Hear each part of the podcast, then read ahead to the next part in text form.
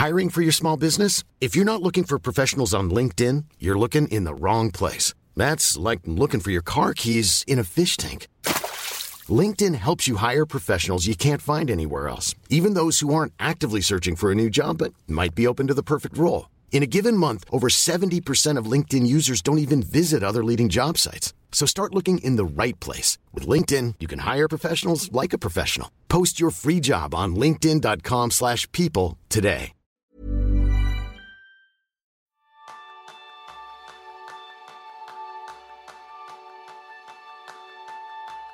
¿Todos tus días se parecen y vives con la sensación de no avanzar? Ese es el tema principal del programa de esta semana, donde aprenderás cómo descubrir el gran relato de tu vida con Visila Bococo. Y Visila es emprendedora, conferenciante, mentora y autora. Es cofundadora de Bodegas Visila, exdirectora de la Cámara de Comercio de España en Nueva York, CEO de Visila Bococo Embassy Services International y fundadora de la Visila Bococo African Literacy Project, cuya misión es promover la alfabetización en los pueblos africanos. Y recientemente ha publicado su libro Todos tenemos una historia que contar, un testimonio inspirador para descubrir el gran relato de nuestras vidas. Bienvenidos a un nuevo episodio de Kenzo, el podcast donde descubrirás cómo vivir la efectividad para ser más feliz. Yo soy Jeroen Sánchez, aprendiz en escribir la historia de mi vida en mi diario. Y yo soy Quique Gonzalo, aprendiz en observar con cariño los errores de mi vida. Bienvenida, Visila. Bueno, qué placer, muchísimas gracias por tenerme, qué ilusión. La verdad es que estábamos comentando al principio, Jerún y yo, que esta iba a ser una entrevista profunda porque tu libro nos ha marcado, nos ha marcado desde el título hasta cómo nos ha ido llevando, porque me parece maravilloso el que todos podamos pensar que tenemos ese momento de contar una historia. Así que vamos a descubrir también la tuya y que nos ayudes también a descubrir la nuestra, Visila. Claro. Vamos a retrotraernos unos cuantos años, no mucho, porque vamos, cualquiera que te vea ve lo maravillosa que estás, en una sonrisa esplendorosa, pero si nos vamos a la ventana de tu infancia y la abres, ¿qué se veía? ¿Qué encontrabas a tu alrededor?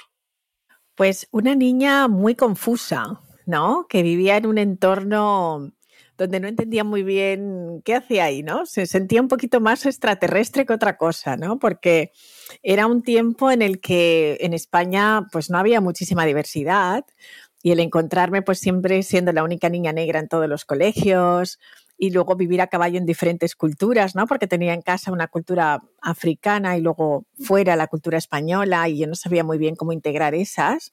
Entonces, pues la verdad es que mm, tuve que desarrollar también capacidades de resiliencia desde muy joven y también de ser muy adaptarme al medio, ser flexible y creo que pues me ayudó muchísimo también la familia que tenía, ¿no? Que me dijeron, mira, esto es lo que hay, o sea, que tienes que lidiar con esto, o sea, déjate de coñas y adelante.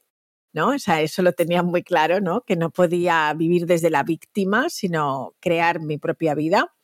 Mm, y, yo creo que también el sentido del humor y los libros, ¿no? Que me salvaron la vida, porque si no hubiera sido por los libros donde pude encontrar respuestas a muchas eh, preguntas que yo tenía, pues creo que, que, no estaría aquí, ¿no? Los libros fueron mis maestros, mis guías, mis mentores, mis psicólogos, todo.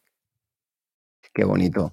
Y ahí nos lo estabas ya abriendo un poco esa puerta. Hay un momento en el que tu padre te dijo cuando eras niña, Visila, tienes dos problemas. Eres negra y mujer, y con eso vas a tener que lidiar. ¿Cómo has hecho para convertir esos, entrecomillados, problemas en una oportunidad? Pues mira, lo primero es porque mm, en lugar de sentirme diferente, tuve que tomar la decisión de sentirme especial. Cuando tú te sientes diferente, te alejas un poco del resto y eso incluso te puede llevar a aislarte, ¿no? Las personas que se visten de manera diferente, que tienen el pelo verde, azul, de, no sé, ya enseguida parece que se aíslan, ¿no? Y sin embargo, si tú vas con una actitud por la vida de, mira, soy especial y seguro que puedo contribuir al grupo con mi, mi manera de ser especial, porque todos somos especiales, únicos e irrepetibles, ¿no? Entonces, ese cambio de actitud en mí ya hizo un cambio para gestionarlo. Al principio, desde luego, me sentí como que me había caído un mazazo encima, es decir, no fue fácil, me sentí muy triste y decía, pero yo, ¿por qué Dios me ha hecho negra? ¿Sabes? Yo quiero ser como todo el mundo, ¿sabes? Yo, ¿por qué narices tengo que pasar ahora mismo por esto, ¿no? Y, no me parecía nada bien y estaba enfadadísima con el mundo, ¿no? Diciendo, ¿por qué me lo han puesto tan difícil? Y, más encima, pues también mujer y en esa época pues decía, pues si me hubiera dicho chico, pues hubiera sido más fácil incluso, ¿no? Pero no, lo tengo todo. Entonces fue complicado, pero yo creo que también me dio un sentido de responsabilidad y disciplina importante, ¿no? Porque ahí me convertí en una saltadora de vallas, ¿no? Sabía que tenía que saltar esas barreras y una de dos, o te quedas en el otro lado o las saltas para estar en, el lugar.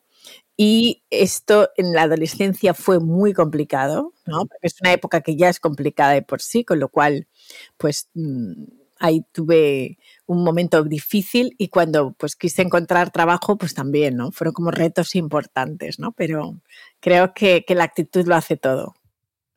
Visila, tus padres son de Guinea Ecuatorial, has nacido en Valencia, actualmente llevas más de, nos decías, 23 años viviendo en Nueva York. ¿Cómo se ha gestado ese viaje de tu vida por lugares tan impresionantes? Bueno, pues em, yo al principio lo que la gente me preguntaba siempre, pero tú de dónde eres, ¿no? Y esa pregunta para mí es lo más difícil del mundo. O sea, cuando alguien me hace esa pregunta ya tengo que empezar a pensar, ya, ¿cómo le explico de dónde soy, por favor? Tengo que empezar a decirle que mis padres son africanos de Guinea Ecuatorial, porque cuando les digo, no, soy de Valencia, ¿de Valencia? ¿De dónde en Valencia? Y yo, pero de Valencia, pues Valencia, o sea, no sé, una ciudad en España que se llama Valencia. Y la gente, ¿pero vas en serio? Pero hay negros en Valencia. Y yo, pues hay negros en todos sitios, no sé, ¿sabes? Entonces es un poco complicado. Luego vivo en Nueva York y, claro, aquí es un micromundo, ¿no? Que hay gente de todas partes y todo eso. Y, y, he tenido que integrar esas tres partes, ¿no? Sí, soy africana, me siento súper africana, es mi raíz y gracias a mis abuelos que vinieron a España cuando yo era adolescente me hicieron conectar con esa raíz, aceptar esa raíz por supuesto, me siento súper española. Toda mi educación, mi, estructura mental, mi, infancia está construida ahí. Y luego mi parte profesional, mi familia y lo que he construido en mi vida ha sido en Nueva York, ¿no? en Estados Unidos en general. Con lo cual yo creo que ya estos caminos que he transitado y además ahora mi vida me lleva a ser pues muy global, ¿no? Entonces yo me siento en casa en todas partes y me siento de todas partes, ¿no? No tengo una nacionalidad definida ni, ni, ni, ni siento que, que, sea de un lado determinado, ¿no? Me encanta esta reflexión que estás haciendo ahora, Visela, porque yo siempre me viene a la cabeza una cosa, sobre todo con gente como tú, que, como explicabas, hay tantos lugares del mundo. Es importante saber de dónde uno es, es importante saber de dónde uno quiere ser, ¿Cuál es el valor, como decías antes, de integrar? Porque hay veces que pensamos que tenemos que ser al final de donde hemos nacido. Tú con toda esta experiencia, ¿qué nos compartirías? Pues yo creo que hay que integrar todas esas partes, ¿no? Porque yo creo que esos nacionalismos tan radicales, ¿no? El sentir que eres de un sitio y, quizás nacido en un sitio y llamas ese sitio, pero te sientes cómodo viviendo en otro, ¿no? Y yo, pues que hablo, ayer estaba por la noche cenando con un amigo mío francés que vive en Barcelona, pero estaba aquí en Nueva York y él me decía pues que no se sentía bien en Francia, o sea, que le encanta vivir en España o que le encantaría vivir en Nueva York y creo que eso es totalmente legítimo y que uno hay veces que uno se siente del mundo y hay personas que nos sentimos así, que yo llamo personas globales, ¿no? Y, creo que es fantástico sentirse así, ¿no? No tienes por qué estar realmente em, atado al lugar de nacimiento, ¿no? O sea, hay que honrar el lugar de nacimiento, ¿no? Y es fantástico, pero yo creo que cada uno, de acuerdo con su personalidad, hay lugares donde uno se siente mucho más cómodo, ¿no? Y fluido. Pensando en esto de, dónde vienes, eh, no solo es un lugar, también son las personas, tus padres, tus abuelos, y esto me hace pensar, porque nosotros en, nuestros talleres de efectividad muchas veces preguntamos a los asistentes si esto de ser efectivo, organizado o emprendedor es algo que viene de la natura o es algo que se puede aprender. Y tú hablas mucho de esto.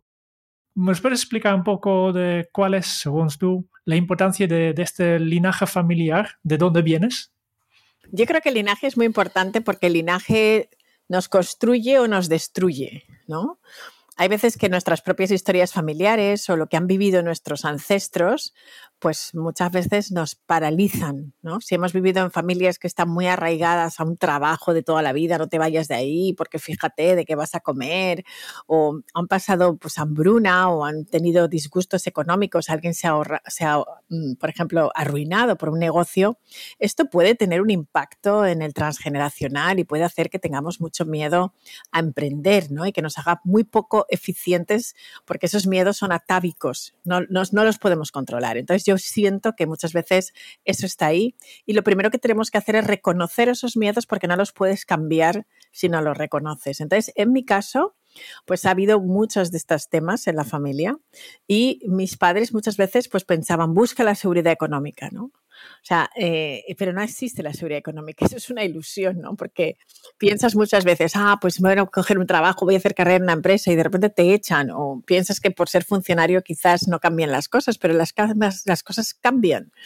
Y yo creo que cuando realmente quieres emprender es muy importante hacerse súper amigo de esos miedos, conocer de, de dónde vienen, porque a veces no son nuestros. Si tú has nacido en esta época, pues no conozco mucha gente que ha pasado hambre de verdad.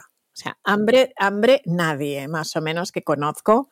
Disgustos económicos arriba y abajo, eso sí, pero hay ciertas situaciones que no hemos pasado y, sin embargo, cuando tenemos problemas económicos parece que, se nos va a caer el mundo, no dormimos por la noche, sudores fríos, yo que le he pasado, ¿no? Porque como emprendedora le he pasado palpitaciones, histérica, y, cuando te haces la pregunta dices, ¿pero en serio? O sea, yo he pensado, pero si, si vuelvo a España, mi madre me dará un plato de paella para comer todos los días, o sea, ¿por qué estoy sufriendo tanto, no? Qué bueno. También si pienso en, lo que tú explicas, que es importante tus padres, tus abuelos, etcétera, y de ellos podemos aprender mucho. Y habitualmente estos aprendizajes de generación en generación se pasan a través de historias. Y tú hablas mucho de historias. Eh, ¿Nos puedes explicar cuáles son estas historias que más te han marcado?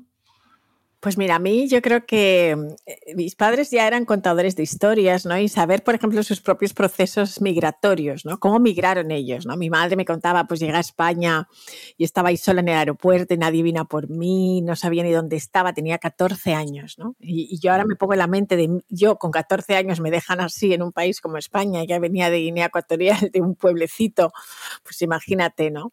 O me contaba, por ejemplo, cómo las monjas a veces, pues en Navidades, ella no le gustaban mucho las Navidades porque comía sola en un comedor donde habían 200 niñas, todas iban a su casa y se quedaba sola. Y como una de las monjas dijo, mira, te, te traigo turrón, te traigo tal, y la cuidaba, ¿no? O sea, son historias que se me han quedado y mis padres pues nos contaban sus historias de su vida. Mi padre más historias africanas, pero mi abuela realmente jugó un papel fundamental, ¿no? Porque yo recuerdo una vez que vino una tía mía a casa y empezó a decir que tenía una depresión de caballo, que estaba con medicación y cuando mi tía se fue, pues mi abuela me preguntó, ¿y qué es eso de depresión? ¿De qué está hablando? Y yo le dije, mira, yo no sé mucho, yo tenía 12 años, digo, yo creo que es que tienes una enfermedad, que lloras y entonces mi abuela me dijo, yo realmente a esta gente no las entiendo. Me dice, porque yo he perdido mm, siete hijos que tengo que enterrar y em, cuando puedo comer, puedo bailar y puedo reír, todo está bien, ¿no? Entonces, esto, por ejemplo, es una de las actitudes que a mí me ha acompañado en los momentos más difíciles de mi vida, pensar, bueno, si mi abuela pasó por eso y todavía tenía ganas de comer, de reír y de bailar, pues yo voy a hacer lo mismo, ¿no? Y eso es lo que hago siempre, ¿no? Comer, bailar y reír, ¿no? O sea que las historias, por supuesto, nos pueden fortalecer, ver esa resiliencia con la que nuestros ancestros han pasado épocas mucho más complicadas nos ayuda, ¿no? Y podemos decir gracias, gracias, porque los problemas con los que nos enfrentamos hoy no tienen nada que ver con los que se enfrentaban antes, ¿no?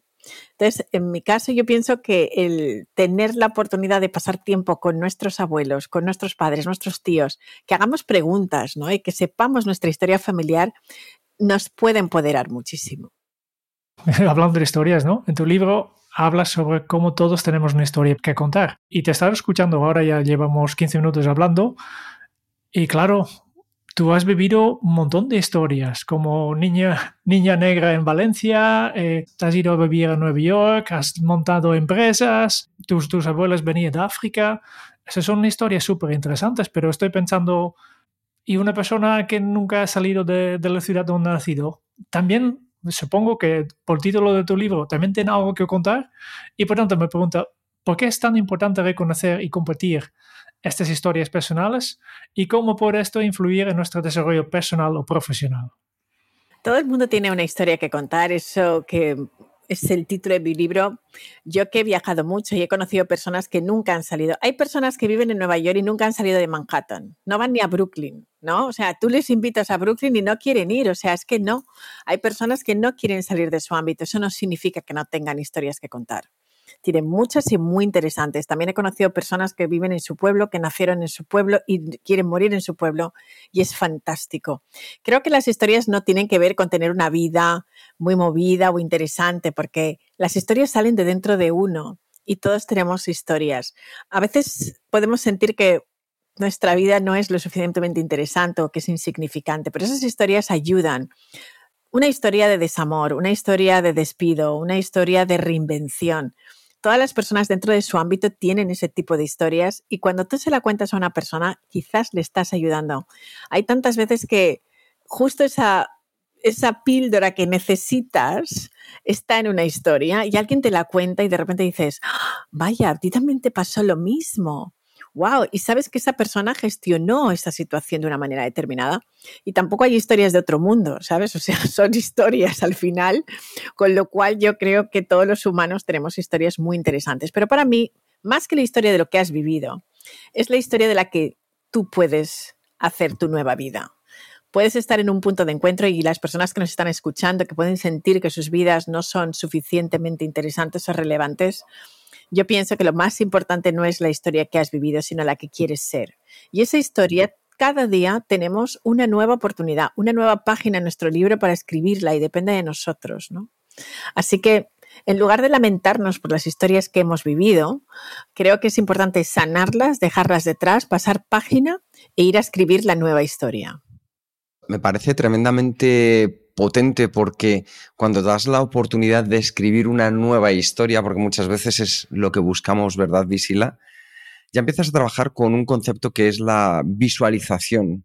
¿A ti cómo te ha ayudado? Porque ahora podemos verlo en muchos ámbitos, estás radiante, feliz, contenta a nivel profesional, me imagino que a nivel personal. ¿Cómo te ha ayudado a ti en esta carrera? Pues mira, te voy a enseñar incluso mi, mi, libro, ¿no? Que donde escribo todos los días, ¿no? Para que se sepa que no, no es broma. O sea, yo escribo todos los días mi historia. Gracias por compartirlo, Visila. O sea, y, y, justo por las mañanas, ¿no? Antes de conectarme, estaba escribiendo mi historia. Y yo tengo como un sistema, ¿no? Y creo muchísimo en la visualización, pero muchas veces no es tan fácil estar om y visualizando 30 minutos nada. Pero para mí, el escribir cómo me gustaría que fuera mi día ideal en el momento ideal. Me ha ayudado muchísimo. Tengo como ya un protocolo que siempre es pues empezar con los agradecimientos, pero no solamente agradezco lo que estoy viviendo ahora, sino lo que me gustaría vivir, ¿no? Pues no sé, agradezco que pueda estar pasando mis navidades en mi casa en Valencia con toda mi familia, ¿no? Ha llegado todavía, eh, no sé si es posible, pero yo ya voy como dándole las gracias porque quiero que estemos todos en la mesa ese día, todos mis hermanos, mis sobrinos, mis cuñadas, todos mis padres. Eso es un poco lo que a mí me gusta, ¿no? Pongo ese ejemplo. Eh, cuando quiero pues conseguir algo en mi vida, ¿no? Que nuestros business o atraer una persona que trabaje en nuestro equipo, que aporte un valor, también doy las gracias por esa persona que quiero que llegue al equipo. ¿no? Entonces creo que esos son sistemas que es de una visualización muy sencilla porque nos explican metafísicamente, física cuántica y tantos sistemas que uno acaba ya medio loco. ¿no? Yo que me he leído todos estos libros digo, pues ya al final estoy tan confundida que hay que buscar un sistema que a mí me funcione tranquilamente. Entonces mientras estoy escribiendo estás como escribiendo realmente tu historia. Y a mí eso es un sistema que me ayuda mucho, ¿no? Y, a, crear también el, tipo de familia que uno quiere, el bienestar que quiere de salud, o sea, todo eso también lo, lo dejo muy claro. Entonces sí que creo mucho en estos sistemas y he escrito mi historia porque cuando me he sentido muy frustrada y esos días que piensas que estás bloqueado y que no creces, lo que he hecho es ir a mis diarios anteriores. Y entonces cuando me he ido tres o cuatro años antes, me he dado cuenta de dónde estaba y dónde estoy. Entonces dejo de quejarme inmediatamente porque yo ya veo que realmente ha habido un, proceso, ¿no?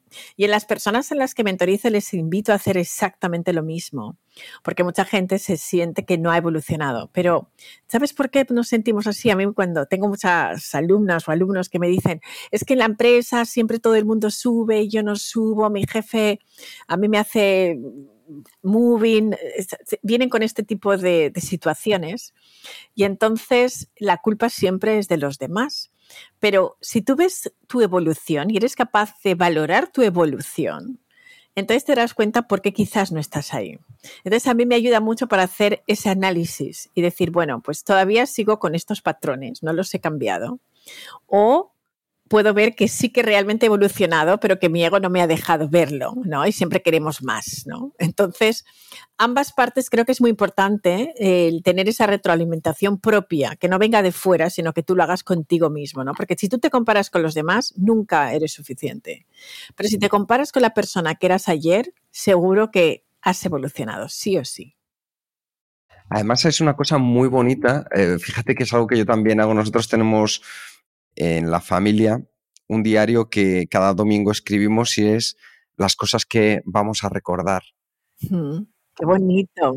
Y viajar al pasado es un momento conmovedor porque hay veces que, ¿por qué crees que nos pasa Visila? Nos recordamos las cosas malas, pero no recordamos todo aquello bonito que sí pasó y como en tu libreta de Dreams lo tienes ahí para volver a recurrir a ello. Pues yo creo que porque estamos así programados, ¿no? Esto viene un poco de nuestra evolución y, de nuestro sentido de protección. Nuestro cerebro más reptiliano siempre trata de protegernos. Entonces, muchas veces ya nos sentamos la historia más negativa, ¿sabes? O sea, empezamos a contarnos lo de terror y acabamos además como recordando todo esto, ¿no? Y siempre hay mucha gente que incluso el pasado siempre fue mejor, pero pero ¿qué me estás contando? ¿no? O sea, si la vida siempre mejora, ¿no? Depende de con qué gafas veas el mundo, ¿no? Y entonces yo creo que sí que es una tendencia habitual ah, del ser humano y que eso se puede cambiar también, ¿no? Todo se puede reprogramar y también es cierto que nuestros entornos no ayudan. Estamos a veces, pues, mm, yo pienso que hay que quitarse los cenizos de encima, ¿no? Todos tenemos amigos o personas familiares que son cenizos totalmente y que llegan y te tiran su basurita emocional y se quedan tan tranquilos, ¿no? Entonces creo que es muy importante amarles en la distancia y luego las noticias también son basureros emocionales absolutos porque eh, pocas veces, salvo la sección de deportes, donde es lo único que te viene, que hemos ganado, qué tal, todo lo demás son problemas, no historias. Entonces, claro, vivimos en un entorno que no ayuda a que recordemos las cosas tan fantásticas que nos pasan. Muy bien, queda claro los beneficios de apuntar tu historia para el futuro, porque sí, te recuerdas cómo estás hoy en día. Yo creo que también hay un, beneficio para ahora, mismo, porque tal vez nos puedes explicar un poco cómo nos ayuda la escritura a aclarar nuestros pensamientos y pensar más claro sobre qué nos está pasando y a dónde queremos ir. Sí, yo creo que eso es de verdad sí, porque lo que nos falta muchas veces es claridad, ¿no? Muchas veces no conseguimos nuestros objetivos porque no los tenemos claros y porque nuestra vida, que en la que vamos en una vorágine rapidísimo a todos sitios, no nos da tiempo realmente de analizar. Entonces, yo creo que está muy bien como hacerse una, una hoja de ruta todo el tiempo. Y esa hoja está viva porque va cambiando. Nosotros vamos cambiando y entonces hay cosas que antes para ti eran muy importantes y luego no. Pero yo creo que tener un sistema que te organice la mente y el escribir te organiza la mente enseguida. Porque muchas veces cuando nos preguntan, ¿pero tú qué quieres en la vida? Si viniera ahora, no sé, el genio de Aladino y nos dijera, dime tres deseos, a veces te pillan fuera de juego porque no tenemos realmente claro ni siquiera lo que queremos, ¿no? Entonces, cuando tú lo empiezas a escribir es como que se va tomando forma y empiezas a preguntarte, ¿pero de verdad quiero un Ferrari? Pues igual no, ¿sabes? O sea, cuesta mucho de mantener, pues no, ¿dónde lo voy a aparcar? No sé, te empiezas a hacer preguntas, ¿no? Pongo este ejemplo, pero que al final muchas veces pensamos que queremos algo y no queremos algo. Y cuando estamos en nuestros propios negocios, en nuestras empresas, tampoco tenemos una claridad muy grande de cuál es nuestro verdadero objetivo, cuál es nuestra verdadera misión. A veces pensamos, ventas, sí, yo quiero vender, vender, pero, pero ¿para qué quieres vender? O sea, tienes que saber qué servicio estás dando a los demás, por qué te gustaría cambiar la vida de los demás a través de tu producto, a través de tu servicio.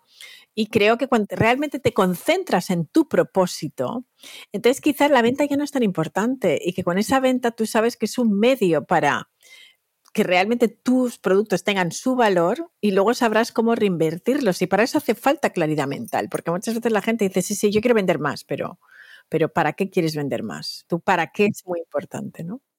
¿Y cómo, cómo podemos descubrir este propósito? Pues dice, vale, pues hay que centrarte en, en tu propósito, pero no es tan fácil saber lo primero es que no hay un propósito solo, ¿no? Porque a veces esto de hay que buscar tu propósito en la vida, esto es horroroso, ¿eh? Porque yo creo que hay veces que nadie tiene claro su propósito, yo no lo tenía claro y este propósito ha ido cambiando y transformándose a lo largo de la vida y creo que a veces nos ponemos demasiado, eh, digamos, eh, demasiada importancia a esto. El propósito es algo que cambia y tu propósito es diario, es semanal, es mensual. Entonces yo creo que eso es lo que hay que centrarse, ¿no? En cuál es mi propósito en los siguientes tres meses y creo que es importante que esto eh, lo vayamos escribiendo. Y ese propósito eh, cada día se va haciendo más claro.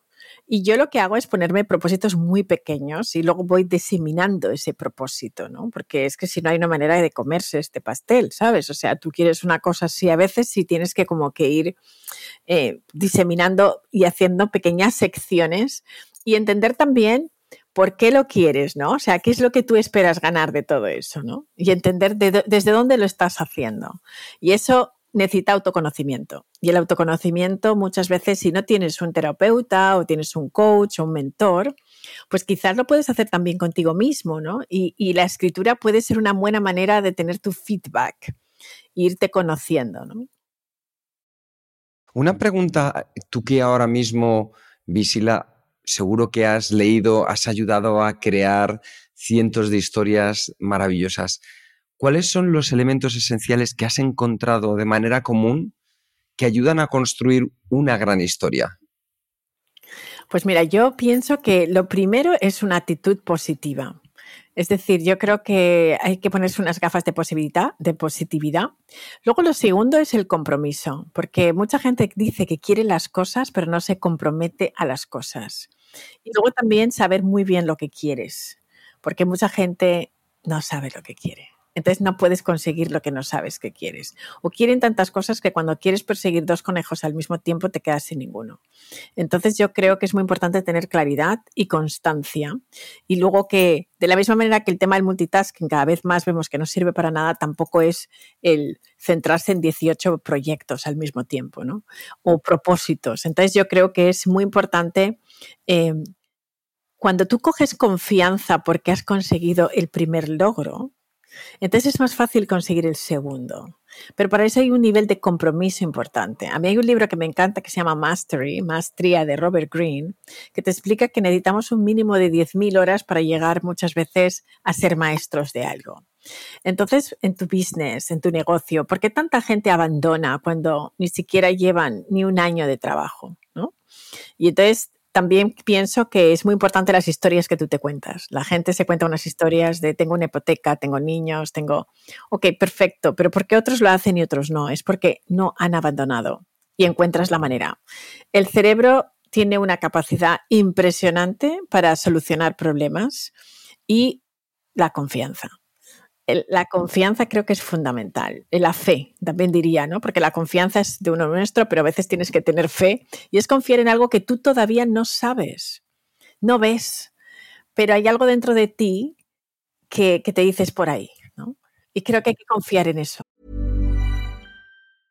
Hiring for your small business? If you're not looking for professionals on LinkedIn, you're looking in the wrong place. That's like looking for your car keys in a fish tank.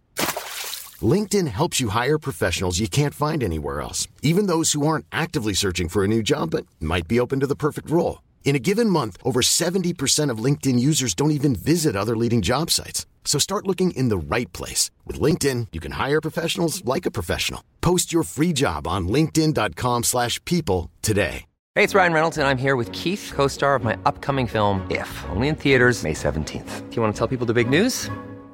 All right, I'll do it. Sign up now and you'll get unlimited for $15 a month in six months of Paramount Plus Essential Plan on us. Mintmobile.com slash switch. Upfront payment of $45 equivalent to $15 per month. Unlimited over 40 gigabytes per month. Face lower speeds. Videos at 480p. Active Mint customers by 531.24 get six months of Paramount Plus Essential Plan. Auto renews after six months. Offer ends May 31st, 2024. Separate Paramount Plus registration required. Terms and conditions apply if rated PG. Ahí cualquier persona ahora mismo que te está escuchando, Visila, eh, nota esa energía, esa claridad, esa positividad que tú emanas. Y yo estoy convencido que en algún momento has tenido grandes fracasos también, porque todos nos enfrentamos a ellos en la vida, ¿verdad? Que es, es parte de la misma y nos hace al final como somos.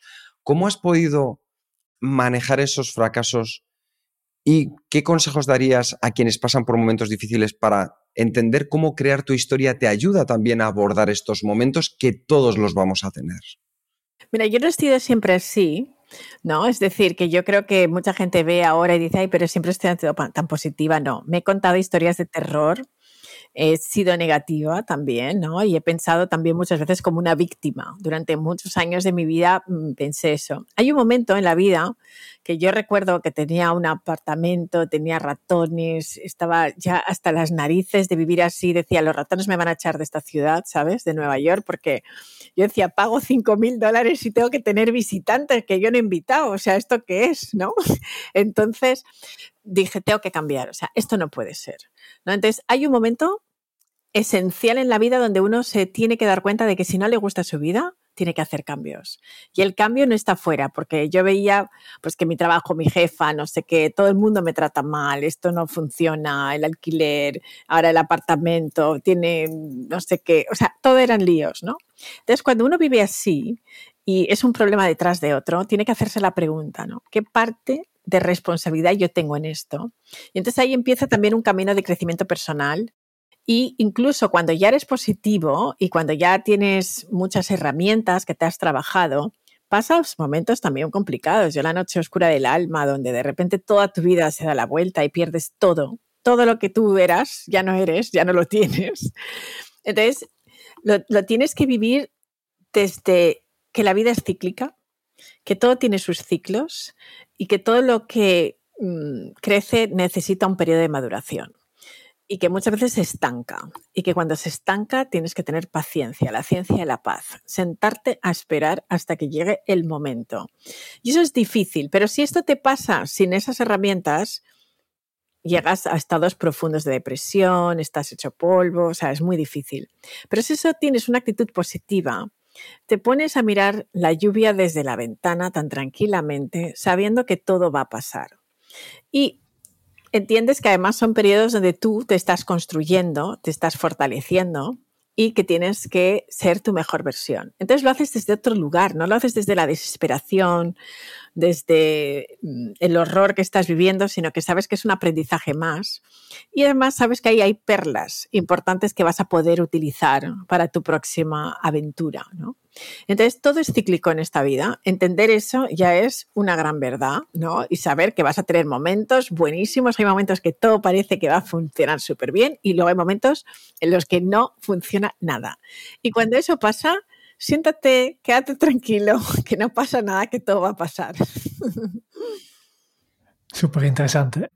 Entiendo tu mensaje en nivel personal, que seguramente cada uno puede sacar de tus, tus historias sus propias lecciones, pero tú has ido un paso más allá y no solo has apuntado tu, tu propia historia para tú mismo, para aprender tú, para mejorar tú misma, pero también como líder y emprendedora, pues ayudar a los demás, a la gente que trabaja para ti, a la gente que te contrata, ¿no? Y mi pregunta para ti es, ¿cuáles son estas habilidades y cuál es la mentalidad que tú consideras más importantes para poder empoderar a otros en sus trayectorias profesionales, personales y, y todas las barreras que van a encontrar? Yo en realidad creo que ese poder es que lo tiene todo el mundo, ¿no? Yo no hago nada, yo en realidad lo único que hago es facilitar que la gente vea lo que no ha visto antes, ¿no? tantas cosas ha visto la gente de mí que yo no veía en mí. ¿no? Yo para acceder a puestos de responsabilidad, alguien vio en mí algo que yo no veía. Y yo he tenido personas que yo llamo personas escalera, Y entonces yo siento que yo quiero ser también una escalera para las otras personas, ¿no? Porque hay veces que nosotros tenemos una visión muy limitada de nosotros mismos, porque pensamos ese síndrome del impostor, ¿no? Que es este vecinito que llega a casa y no se quiere ir y te está diciendo pues que no eres suficiente, que quién eres tú para, para querer acceder a esos sueños. Entonces yo creo que como yo he estado ahí, lo único que yo puedo hacer es mostrar, cogerle de la mano a una persona y decirle, mira, pues este camino, este puede servir. Y presentarle diferentes opciones, porque cada persona es distinta, y presentarle diferentes opciones de acuerdo con mi experiencia y que esta persona pues vaya construyendo su camino. Pero ya está en nosotros ese poder, ya está en nosotros esa fuerza. A veces solamente está anestesiada, anestesiada por nuestro nivel de estrés, por esas historias que nos hemos estado contando y como nos hemos contado una narrativa que ya se ha hecho nuestra, nos la hemos creído tanto, tanto, tanto que a ver cómo salgo de ahí. Entonces, eh, tenemos como que desconstruir, ¿no? Desconstruct the story para volver a construir una nueva. Y eso es lo que acabamos haciendo. En eso consiste el trabajo, ¿no? Me gusta esto de, de, despertar, ¿no? Que estamos eh, insensibilizados, que tenemos mucho poder interior, pero no, no lo sale. No solo para, ayudar a los demás, pero también para conectar con los demás. Yo creo que, y aquí otra vez, las historias, yo creo que pueden ser una, una herramienta muy poderosa para crear esta empatía que necesitas y conectar de verdad con los demás. ¿Nos puedes explicar un poco cómo las historias nos pueden ayudar a construir mejores relaciones, relaciones más sólidas en otra vez en nuestra vida personal y en lo profesional. Mira, yo pienso que a nivel, por ejemplo, profesional es fundamental el tema de las historias, ¿no? Nosotros tuvimos una empresa tejana de petróleo, nos tenían muchos problemas para que los empleados de, una planta que tenían en África se llevaran bien entre ellos, había muy mal ambiente y luego el personal local no subía en las empresas, ¿no? Se quedaban y nunca tenían acceso a los puestos de directivos. Y entonces nosotros utilizamos el storytelling para sanar a estas personas. Pero empezamos por el, por el liderazgo más alto de la empresa, que ellos sentían que no tenían nada que ver con esto, ¿no? Porque muchas veces es como, mira, que recursos humanos o talentos se ocupe de esto. Pero cuando pudimos compartir ciertas historias y trabajamos desde el tema de la vulnerabilidad, fue impresionante el cambio tan profundo que vieron esas personas. ¿Sabes por qué? Porque se miraron a los ojos. Nunca se habían mirado a los ojos, nunca habían entendido realmente con quién trabajaban y yo pienso que ahí se desarrolla una empatía, porque la empatía no es simplemente me pongo en tus zapatos, es saber cómo andaría yo con ellos. ¿Me vendrían grandes? ¿Me estarían apretados? Entonces, eso es tremendamente poderoso y hemos visto que funciona muy bien, tanto a nivel empresarial, que lo hemos visto, hemos hecho muchísimas de estas y ahora seguimos trabajando con muchísimas empresas en Latinoamérica donde estamos haciendo este tipo de modelos a través de las historias. Hace poco estuve en Ecuador y, un equipo de gerentes. Y bueno, no sabes la cantidad de gente que se rompía, que lloraba, que veían vulnerabilidades en los demás, que no. Eh, somos seres emocionales y eso que hemos tratado de tapar durante tanto tiempo, ¿no? Ser racionales y que nadie vea cómo tenemos sentimientos en las empresas y somos solamente máquinas y sí, no, objetivos. Hay que cumplir objetivos económicos y ya está. Pero cuando la gente se da cuenta de que alrededor nuestro hay humanos, humanizamos a las empresas y nos humanizamos como líderes, hay grandes cambios. Entonces, las historias son extremadamente potentes. Lo hemos visto a nivel empresarial, lo hemos visto a nivel personal. Yo hago retiros y en estos retiros, eh, pues retiros humanistas o retiros de abundancia, pues donde la gente cuenta sus historias y sus relaciones con la prosperidad y la abundancia, pues mm, cambian cosas, ¿no? Y, yo tengo ejemplos increíbles de cómo personas conectan. Eh, tengo un amigo que, es alumno además, que es mexicano, y, cómo, pues a través de esas historias y contarle la historia a una persona ha conseguido un inversor increíble para su empresa, ¿no? A través de LinkedIn. O sea, una persona que es capaz de a través de LinkedIn atraer a una persona que es CEO de una mega empresa, que invierte en muchas empresas y solamente con su historia. Pero es que él hizo lo mismo conmigo. Con su historia consiguió que yo quisiera apoyarle en su, en su business. ¿no? Entonces, no, no nos no nos retrotraigamos de contar esas historias, porque esas historias nos conectan. A mí me contó una historia de su madre, de cómo ella era, y dije, es que lo que me pida, ¿sabes? O sea, es que me ha inspirado tanto esta historia. Así que no tengamos miedo a contar historias, incluso para atraer inversores a nuestros business, para tener contactos, amigos, conexiones mágicas, ¿no? Hay una cosa de, de todo lo que nos estás comentando y me parece que si yo acudo al pasado puedo encontrar ejemplos, pero me gustaría saberlo desde tu punto de vista, que seguro que lo tienes muchísimo más claro, Visila. Cuando hablas de estas personas escalera, cuando ves estas personas a tu alrededor en las que tú eliges si me quedo con los cenizos o me quedo con estas otras personas y empiezo a conectar sus historias con las mías, ¿qué es lo que sucede a nuestro alrededor?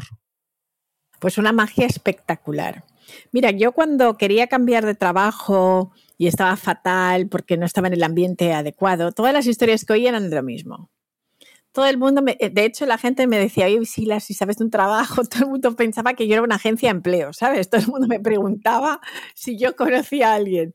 En el momento en el que yo empecé a tener amistades con emprendedores, con sueños, entonces empecé a sentir, oye, pues yo también podría hacerlo. Entonces, de repente desayunaba con una persona y me contaba su proyecto y yo veía cómo poco ese proyecto iba poco a poco subiendo y eso al final me inspiraba. Entonces nos tenemos que juntar con personas inspiradoras porque somos el resultado de las personas que nos rodean. Y esto es así tal cual. La teoría de la identidad social nos habla de que nosotros tenemos una tendencia a que nos guste gente que se parece a nosotros. Pero ¿por qué es eso? Porque tú necesitas tener espejos y cuando tienes un espejo que más encima puedes admirar y decir, wow, o sea, yo también quiero esto, ¿no? Pues eso también te estás dando tu permiso para ir a por ello, ¿no? En lugar de mirarlo, además, también aprendes a admirar a las personas sin desear lo que ellos tienen, porque sí, sino que realmente te da, refuerza que tú también lo puedes conseguir. Entonces ahí acaba la envidia, los celos, todo eso se, se anula inmediatamente porque te juntas con otro tipo de energía completamente diferente, donde no está en la competencia, está en la colaboración. Y para mí, la cultura de la colaboración, de la empatía y de la confianza es una fórmula impresionante para que tú logres tus sueños, ¿no? Cuando tú tienes ese tipo de círculo que te da esto. ¿Y cómo has cultivado estas relaciones a lo largo del tiempo? ¿Y cuál es tu consejo para construir conexiones significativas en el ámbito profesional? Pues creo que es muy importante cuidarlas, ¿no? Porque si no cuidas las relaciones, mira, yo, por ejemplo, cuando el tema del networking es fundamental, ¿no? Y creo que en, en, algunos países como en España somos muy tímidos con el tema del networking. La gente siempre es como voy a ir a un cóctel yo sola, ¿no? Tengo que ir con una amiga o con un amigo, ¿sabes? Yo cómo voy a pasar, pues no sé, yo ayer fui a un cóctel y cuando llegué, pues oye, conocí a un montón de gente. En Nueva York es súper normal esto, el networking, ¿no? Y ves a una persona sola y o la persona se te acerca, entonces haces relaciones. Pero lo importante es mantenerlas, no es conocerlas ese día. ¿no? Yo llego luego a casa al hotel y escribo un email a las personas que he conocido, si las he visto en LinkedIn, las tengo su LinkedIn inmediatamente, hoy ha sido un placer. Si hay alguien con quien quieras profundizar más o porque creas que también tienes un interés, porque puede aportar valor en algo, pues también decirle, oye, me apetece comer, cenar. Creo que es fundamental hacer esto. Una de las personas de mi equipo que más adoro, eh, hizo esto y tenía 19 años. Me conoció en una conferencia y me dijo, oye, me encantaría invitarte a desayunar. O sea, una persona de 19 años. Yo estoy dando una conferencia y me escribe por Instagram y me dice, ¿cuándo te vas? Eh, vamos a desayunar. Dije, esta tía es una crack, ¿sabes? O sea, esto sí que es hacer relaciones, ¿no? Entonces creo que es muy importante. ¿Qué va a pasar si te dice la persona que no? Pues nada, porque como no la conocías, pues no estás perdiendo nada. Y si la llegas a conocer, estás ganando mucho porque ya tienes una persona en tu vida. Entonces creo que es muy importante que no tengamos miedo a generar eh, conexiones. A mí mucha gente me escribe, ay, te vi en esta conferencia, pero me dio cosa ir y decirte hola. Yo no me he comido a nadie hasta ahora, ¿eh? O sea, yo pasa nada. hasta ahora. No sé si me volveré caníbal en un momento, pero de momento voy más hacia el vegetarismo, o sea que no sé. Pero creo que es muy importante que pensemos, bueno, si esta persona no la tengo en mi vida, pero mañana la puedo tener, ¿por qué no lo intento? Entonces yo creo que las conexiones son fantásticas. Habrá gente que querrá hacer relaciones con nosotros y gente que no, pero no lo tenemos que tomar personal, porque también ¿Por qué no lo hacemos? Por el miedo al rechazo. El miedo al rechazo también es un juego del ego, ¿no? Porque en cierto modo no es personal, es que esa persona igual no le apetece hacer relaciones con nadie, no es contigo, son personas que muchas veces no quieren abrir la puerta a nadie más, ¿no? Sienten que su círculo ya está muy lleno y no quieren más o no tienen el tiempo. Hay que entenderlo también, pero no, nosotros lo personalizamos y fíjate, me han rechazado, entonces ya no lo hago más. Pues mira, hay que besar a muchos sapos para encontrar un príncipe. Entonces, hay que hacerlo, hay que seguir intentándolo. Y hay una reflexión que estás haciendo ahora que a mí me parece fundamental. ¿Cuántas veces crees, Visila, que en verdad llegamos a tener miedo al éxito? A esa vida que de verdad nos gustaría vivir en nuestro día a día. Pues mira, yo creo que mucho más que el miedo al fracaso. Porque el fracaso ya lo tienes y lo has experimentado muchas veces, ¿no? Porque ¿quién no ha perdido un partido de fútbol en el cole? ¿Quién no le han suspendido alguna asignatura o pensaba que iba a sacar una matrícula de honor y le ponen un notable y se tira por las esquinas, ¿no? O sea, todo esto nos está construyendo para el fracaso. Entonces, para eso estamos muy preparados, pero no para el éxito. Entonces ahí entra el complejo de Jonás, y entonces nosotros mismos boicoteamos al éxito. Y mucha gente justo cuando ya está ahí, es ellos mismos los que se tiran para atrás porque su mente no puede gestionar eso. Y a veces son lealtades, pues porque si tú en tu familia has sido quizá la única persona que ha ido la universidad, ¿qué tal? Entonces nos fundimos nosotros por el camino. Por eso las historias familiares también son importantes, ¿no? Porque he visto que muchas veces ese complejo viene porque la gente tiene una lealtad con su núcleo familiar, su sistema y su linaje. Y como siempre han sido así, pues o sea, ¿cómo voy a ser yo el millonario de la familia, ¿no? Porque igual me rechazan o no quiero estar por encima de nadie. Entonces, esto es así, está nuestra psique, nuestra parte más profunda y a veces nos protege. Eh, y también es una cosa importante entender qué es el éxito para ti. Porque mucha gente, eh, pues mm, el hecho de tener una gran prosperidad, abundancia, no es, significa éxito. El éxito es mucho más que eso. Tú tienes que tener tu propia definición del éxito. Entonces, a veces estamos boicoteando nuestro éxito, en comillas, pero ¿qué es el éxito para ti? ¿No? Yo creo que es muy importante hacerse esa pregunta. Yo cuando entendí que el éxito para mí no era lo que mis padres sentían que era el éxito, que la sociedad era el éxito, me sentí como diciendo, hombre, pues ahora sí que abrazo esto de ser exitosa, soy la pera limonera, porque lo que yo buscaba era la libertad. Entonces, no, no tanto lo que todo el mundo entiende como éxito, sino para mí la libertad de hacer cada día lo que me gusta, ¿no? Y levantarme por la mañana y decidir yo qué hago con mi día. Veo que al final la escritura de las historias es la solución para todo, al menos los temas que planteamos. Es una de las soluciones. No, ya sé que no es una, solución universal, pero sí es una herramienta que nos puede ayudar mucho y, y, yo siempre me gusta llevarlo a la práctica. Por tanto, si yo o cualquiera de los oyentes están pensando ahora, vale, pues yo también me gustaría escribir o reescribir la historia de mi vida. ¿Por dónde recomiendas comenzar? ¿Cómo debería ser esta historia? Pues mira, yo pienso que cada uno tiene su manera personal de hacerlo, ¿no? Algunas personas, pues quizás les ayudaría muchísimo empezar por su nacimiento, ¿no? Y saber por dónde vienen y estar en paz con sus raíces, ¿no? Hablar de sus ancestros. Hay mucha gente que tiene tantas cosas que contar.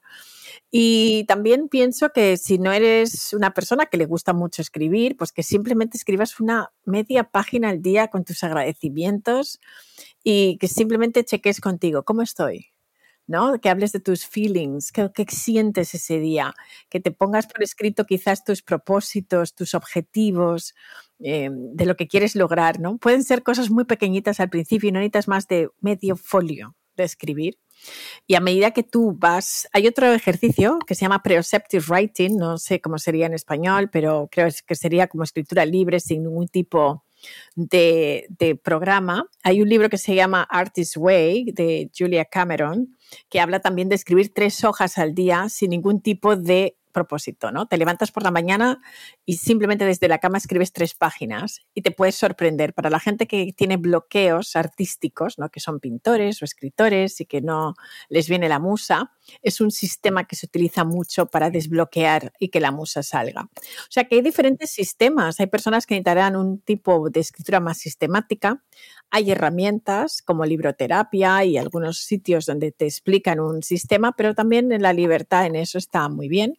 Y si quieres publicar tu libro, si quieres realmente escribir pues la verdad es que escribe, porque creo que independientemente, mira, yo tenía tanto miedo de escribir un libro porque pensaba, ¿y si no me lee nadie? ¿Y si no vendo uno? Oye, ¿qué va a pasar? ¿no? Porque tenía tanto miedo de, de, de que no tener la aprobación externa. Y una amiga mía me dijo, oye, Visila, ¿cuántos libros tienes en tu biblioteca? Y yo le dije, pues mm, más de mil seguro. ¿Te los has leído todos? Digo, no. ¿Y te han gustado todos? Digo, no. Me dijo, pues tu libro estará en la biblioteca de alguien. Ya está. Y entonces ahí cambié el chip completamente y dije, mira, si me lo paso yo bien escribiendo, entonces, ¿qué más me da si alguien lo lee o no? Y eso es lo que hice, empezar a disfrutar. Entonces, mi consejo a quien quiere escribir es que disfrute del proceso, porque es un proceso precioso.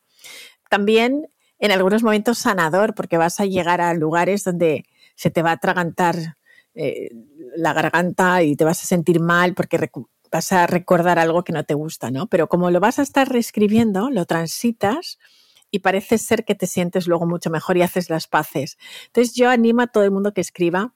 Si además te atreves a que la gente te lea, porque también es un acto de valentía, porque escribir es sentirte muy desnudo frente al resto, pues trata de ir a todas las editoriales que, estén ahí. Yo desde luego estoy feliz con la mía. Y, intentarlo, ¿no? Porque intentarlo es, y el proceso ya está, y también hay personas como la que escribió eh, Harry Potter, ¿no? Eh, que, que, estuvo como 16 veces, ¿no? Hasta que se le abrió la puerta. Entonces yo creo que lo importante es hacerlo, ¿no? No te quedes con las ganas de escribir el libro, hazlo. Ok. Poco a poco vamos terminando, pero me quiero unas, un par de preguntas todavía antes de pasar al cuestionario. Primero, ya sabes que en Kenzo nosotros nos dedicamos a ayudar a las personas y empresas a vivir la efectividad para ser más feliz. Y me gustaría saber cuál es tu mejor hábito productivo. Pues mira, yo por ejemplo tengo rutinas matutinas, ¿no? O sea, también de noche, pero voy a compartirlas de la mañana. O sea, lo primero que yo hago cuando me levanto es nunca mirar el teléfono, es sonreír. ¿No? Porque yo creo que ya le das una señal a tu cerebro de que todo está bien. Entonces es muy importante sonreír. Sonríete a ti mismo, ¿no? O sea, y luego sonrío pues a mi marido que está al lado, ¿no? Pero lo primero es sonreírte a mí misma. Y luego, pues es importante hacerse la cama. Creo que es un hábito buenísimo, ¿no? El, el decir, bueno, pues hoy he cumplido una cosa, Luego siempre me pongo a hacer ejercicio, da igual si estoy en un hotel o en algún sitio, pero algún tipo de movimiento es importante porque la energía ha estado estática durante esa noche. Y pues, pues yo voy a andar y para mí es nuestro momento de ir a andar con mi marido y luego pues eh, medito, ¿no? Es mi momento también de meditación. Luego el desayuno, cada uno trabaja y luego ya tenemos nuestra rutina de noche. Pero yo creo que de hacer algo por ti cada día, antes de mirar tu teléfono, antes de saber qué tienes que solucionar, te hace sentirte ya un, campeón, un ganador, ¿sabes? O sea, si yo esta mañana, por ejemplo, decía, ostras, no, no me apetece nada salir ahora mismo allá afuera, no sé qué, y he dicho, no, hazlo. ¿Sabes? O sea, uno tiene que hacerse como auto-coaching. Y cuando he vuelto de correr, he dicho, mira, prácticamente además no puedo correr muy bien porque las rodillas las tengo reventadas, pero he dicho, da igual, si no me arrastro y si no voy gateando, pero yo hago algo hoy, ¿no? Y luego me he sentido fenomenal. He, llegado en plan, wow, o sea, me he ganado a mí misma, ¿no? Entonces yo creo que eso es muy importante porque entonces ganas en la vida. Tienes ya la actitud ganadora. Y da igual, son 20 minutos al día, no te cuesta absolutamente nada. Yo viajo muchísimo y no en todos los lugares a los que voy puede salir a la calle, ¿no? Porque hay países donde esto no es así. Y sin embargo, puedes bailar, ¿no? Yo bailo mucho, o puedo hacer yoga, puedo hacer algo, ¿no? Pero yo creo que ese momento de conexión con el cuerpo es uno de los hábitos que yo creo que más eficiencia hace, porque no sé mm, la relación que hay, pero todos los neurólogos, la neurociencia lo dice que es fundamental hacerlo. Entonces yo lo aconsejo, ¿no? Y sonreír, por favor. Lo de sonreír también es un plus. Dos grandes consejos y muy fáciles de implementar. Y, me gustaría hacer un salto de tema porque hay una pregunta que te dejó nuestro último invitado, Juan Ramón Lucas, en el episodio 272 de este podcast. Y su pregunta para ti es, ¿cuándo fue la última vez que conectaste de verdad, pero de verdad, con la naturaleza? Pues mira, la última vez que conecté de verdad con la naturaleza ha sido en Carolina del Sur, en un sitio maravilloso, eh, que, tuve la oportunidad pues, de estar en un bosque un fin de semana eh, que cogimos mi marido y yo para estar tranquilos y simplemente darse un baño de bosque es, es brutal. Sí, sí, sí. Esto me encantó. ¿Y qué preguntarías al próximo invitado o la próxima invitada de este podcast? ¿Qué es lo que piensa antes de irse a dormir? El último pensamiento con el que se va a dormir. Y con esto ya pasamos al cuestionario Kenzo. 10 preguntas rápidas, las mismas preguntas para todos los invitados.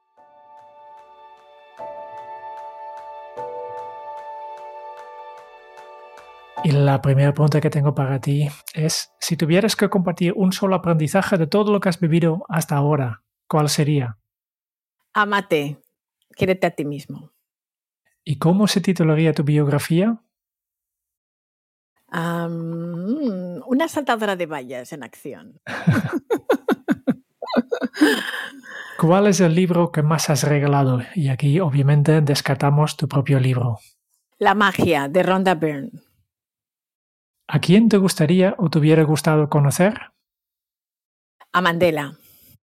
¿Qué canción pones a todo volumen para subir el ánimo? Pues es una canción que es de eh, africana, se llama Efrakata de Kofi Olomide. Es, cualquier música africana me, me hace saltar, pero Kofi Olomide me gusta mucho. Vamos a buscar esta canción. ¿Cuál ha sido la pregunta más interesante que te han hecho? ¿Cómo he logrado que eh, mis hijos lean? Mm. Buena pregunta. que, seguramente muchas, muchas padres están preguntando exactamente lo mismo. ¿Qué se te viene a la cabeza cuando piensas en la felicidad? Mi familia. ¿Qué película volverías a ver cada año? El Príncipe de Zamunda, que es un horror de película, pero me encanta. Porque fue mi inspiración para Nueva York. vale, vale. Y la última pregunta, si tuvieras que dejar un mensaje en una cápsula para tu yo del futuro, ¿qué te dirías? Haz cada día una acción que deje el mundo mejor de lo que lo has encontrado. Y con esto llegamos a la última parte de esta entrevista. Como siempre, compartimos contigo y con todos los oyentes nuestras notas de todo lo que hemos aprendido durante esta hora de entrevista. Hoy abrimos la primera página de un libro y nos encontramos a una niña confusa, sintiéndose más extraterrestre en un país sin diversidad, viviendo a caballo entre muchas culturas, hasta convertirse en la gran heroína, una mujer global del mundo. Visila desarrolló las capacidades de resiliencia, de sentido del humor y buscó en los libros para encontrar las respuestas en estos grandes maestros a su gran historia. Y en lugar de sentirse diferente, se siente especial y desde ahí contribuye a un cambio de actitud, a un sentido de responsabilidad y disciplina, siendo una saltadora de vallas de su propia vida. ¿De dónde es? Al final nos ha enseñado la importancia de saber integrar, de pasar el tiempo con todas las personas que nos han precedido y hacerles las preguntas que nos ayuden a entender para empoderarnos. Porque el linaje nos construye o nos destruye. Ayúdate a reconocer los miedos, saber de dónde vienen y acta amigo de ellos. Porque nos han contado historias maravillosas, historias de sus padres, grandes contadores de su propio proceso migratorio, en especial de su abuela, con una frase única. Cuando puedo comer, puedo bailar y puedo reír, estoy bien. Sencillez y potencia de la vida. Y pensad que todo el mundo, todos, cada uno de nosotros tenemos una historia que contar. Las historias salen de dentro. Hay historias de desamor, de despido, pero piensa que esa píldora está en una historia que puede ayudar a otra persona. Y más de lo que has vivido es de lo que puedes hacer con tu nueva vida. Y cada día tienes una nueva página para escribirla. Escribe cómo te gustaría que fuera tu día ideal. Haz como Visila, comienza con los agradecimientos, el bienestar de la salud que quieres, la familia que buscas y ponte frente a la realidad acudiendo al mejor comparador tus diarios y tus historias anteriores. Y eso sí, ten cuidado con los cenizos.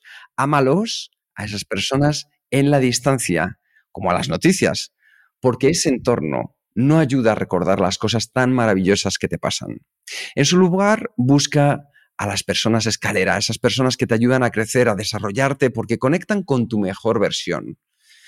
Ahí encontrarás colaboración, empatía y confianza, una mezcla impresionante para alcanzar tus sueños. Porque no estamos tan preparados para el éxito como para el fracaso. Nuestra mente, ya sabes, se va a focalizar más en uno que en otro. Entonces entiende qué es para ti el éxito y crea tu propia definición.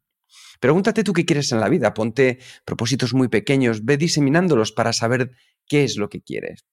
Y si quieres saber cuáles son los elementos esenciales para construir una gran historia, actitud positiva, el compromiso, saber muy bien lo que quieres con la claridad y la constancia y una sonrisa de lado a lado. Porque cuando coges confianza por haber alcanzado tu primer logro, te será mucho más fácil alcanzar el segundo. Y recuerda, hay un momento esencial en el que si no te gusta la vida, hay que hacer cambios.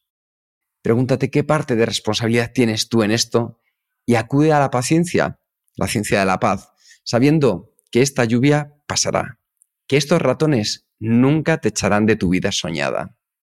Visila, muchas gracias por compartir tu libro, por hacer de la libertad algo que te emociona y tenemos muchísimas ganas de conocer la nueva página de tu vida que vas a escribir. Amaos mucho. Muchísimas gracias, Visila.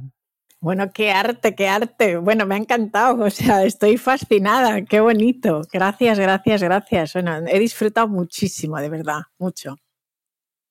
Pues muchísimas gracias. Seguro que los oyentes ya están comenzando a escribir esas primeras líneas de su vida. Muchas gracias por escuchar el podcast de Kenso. Si te ha gustado, te agradeceríamos que te suscribas al podcast, lo compartas en tus redes sociales o dejes tu reseña de 5 estrellas para ayudarnos a llegar a más oyentes. Y si quieres conocer más sobre Kenso y cómo podemos acompañarte a ti, tu equipo o tu organización en el camino hacia la efectividad personal, puedes visitar nuestra web kenso.es. Te esperamos la semana que viene en el próximo episodio del podcast de Kenso, donde Kike y Jerún buscarán más pistas sobre cómo vivir la efectividad para ser más feliz. Y hasta entonces, ahora es un buen momento para poner en práctica un nuevo hábito Kenso. Tú tienes una historia que contar y alguien la quiere escuchar. Nos escuchamos muy pronto. Chao. Chao.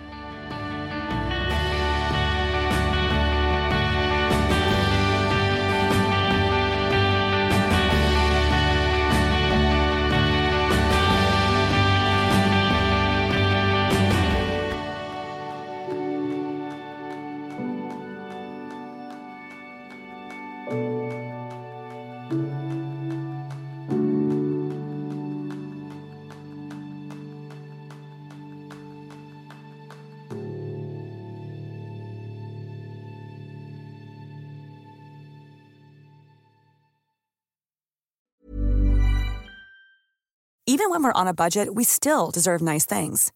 Quince is a place to scoop up stunning high-end goods for 50 to 80% less than similar brands. They have buttery soft cashmere sweaters starting at $50, luxurious Italian leather bags, and so much more. Plus, Quince only works with factories that use safe, ethical, and responsible manufacturing. Get the high-end goods you'll love without the high price tag with Quince. Go to quince.com/style for free shipping and 365-day returns.